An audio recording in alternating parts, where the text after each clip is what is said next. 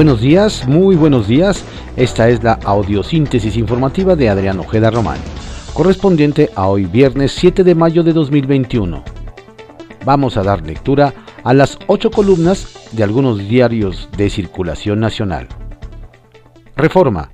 Acusa AMLO a Estados Unidos de injerencista.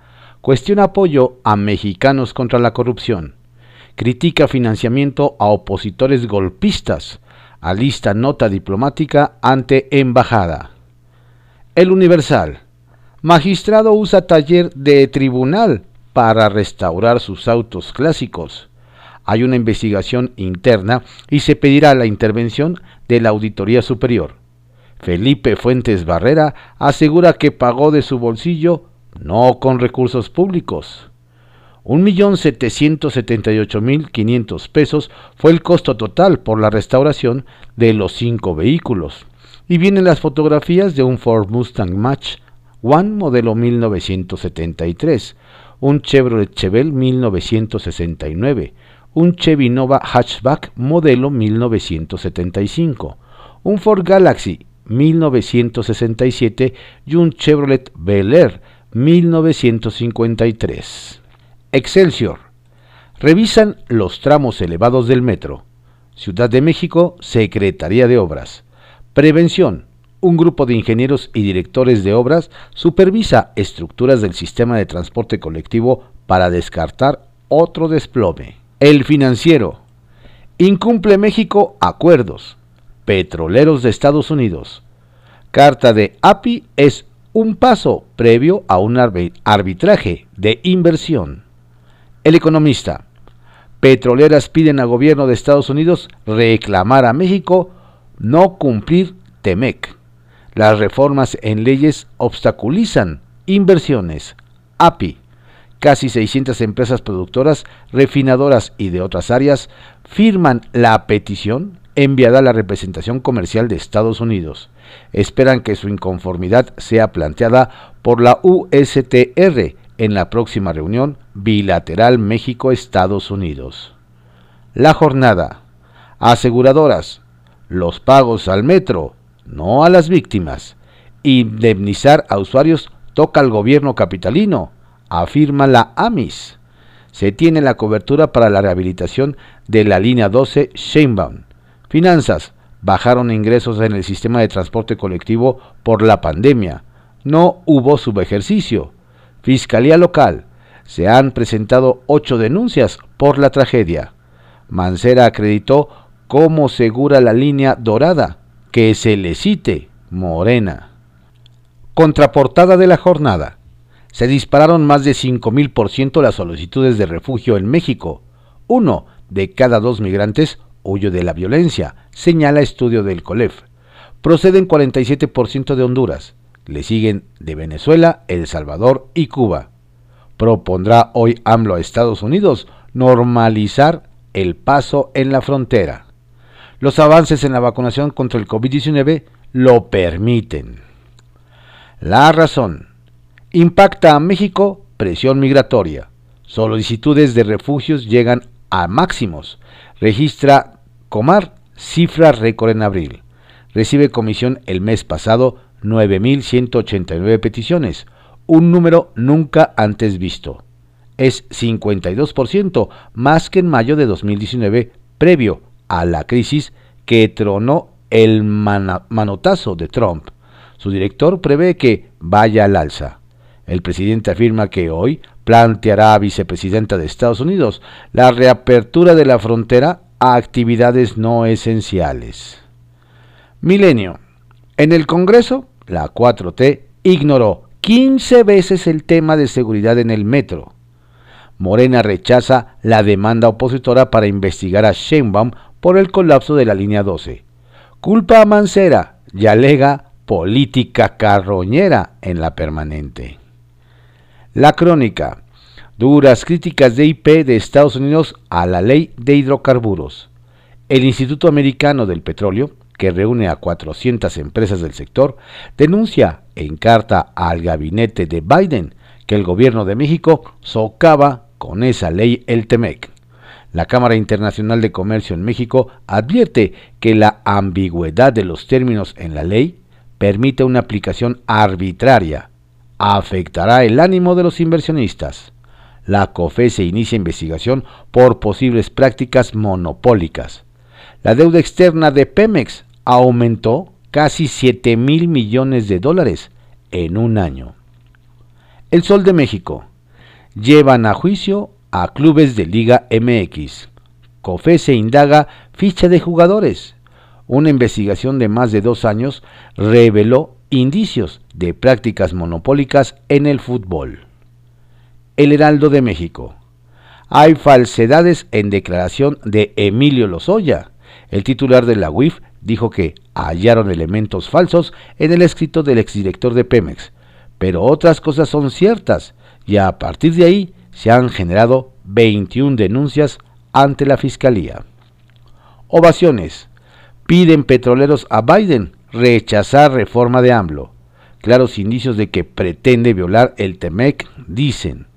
Crece deuda de Pemex 7 mil millones de dólares. Reporte Índigo. Siempre adelante y dispuestos.